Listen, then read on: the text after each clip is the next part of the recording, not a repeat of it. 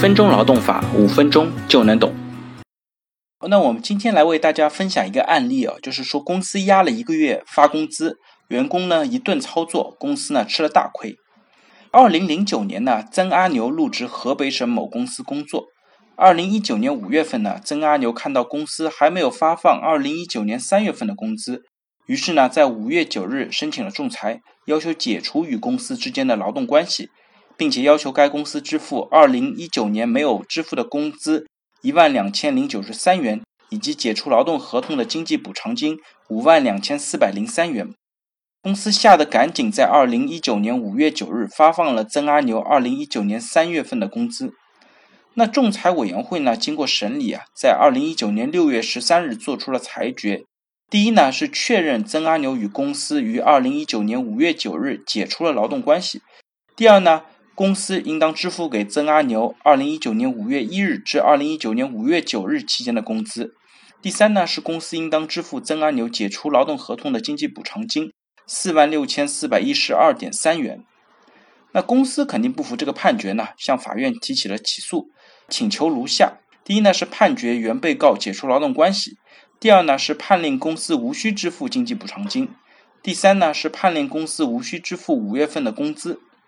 那一审法院认为呢，公司认可曾阿牛在期间存在压一个月发工资的情况，而本案当中呢，二零一九年三月份的工资到二零一九年五月份才进行发放，违反了河北省工资支付条例第二十七条关于可以延期支付工资的期限。这种情形呢，符合劳动合同法规定的关于用人单位没有及时足额发放劳动报酬的情况，劳动者呢是可以解除劳动合同的，并且呢由用人单位支付经济补偿金，公司呢应当支付经济补偿金以及五月一号到九号的工资。那公司呢不服一审判决，提起了上诉，认为呢公司在实际管理当中采取了上月工资下月发放，并且呢每个月发放一次。既保证了足额，又保证了及时，这是一种务实的做法。这种工资发放方式呢，被全体员工广泛认可，与压着劳动者工资拖欠不发的恶意行为有着本质的区别。并且呢，三月份遇到了特殊情况，到五月份发放三月份的工资呢，不能视为是故意拖欠。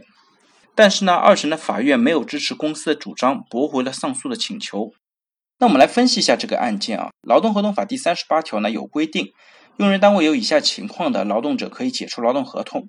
那第二种情况呢，就是没有及时足额的支付劳动报酬，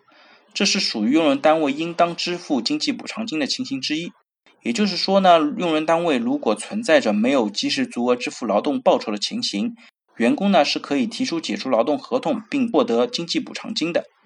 那大家怎么来理解没有足额及时支付劳动报酬呢？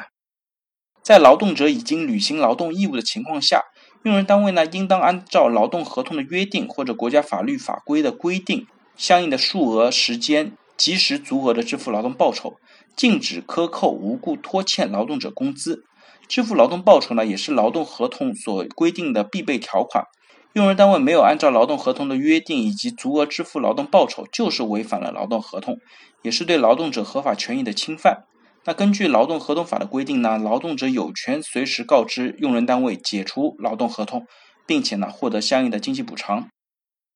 那工资支付暂行规定的第七条也规定了，工资呢必须在用人单位与劳动者约定的日期支付，如遇节假日或者休息日呢，应当提前在最近的工作日支付。工资呢至少每个月支付一次。在本案当中呢，公司主张在管理过程中采取上个月工资下个月发的形式，并且每个月发放一次。这种下月发上月工资的做法呢，一般都是没有问题的。但是呢，关键是公司三月份的工资在四月份并没有发放，而是拖到了五月份才发放，这明显违背了工资至少每个月支付一次的规定。所以呢，法院认定公司的行为构成无故拖欠。所以呢，最后再温馨提醒一下，下月发上月工资的公司，千万别拖到下下月再发，否则呢，后果还是比较严重的。好了，大家如果对我今天的话题有任何的问题或者建议呢，非常欢迎在我的音频下方留言，也非常欢迎将我的音频转发给有需要的朋友，也许真的可以帮助到他。那我们下一期再见。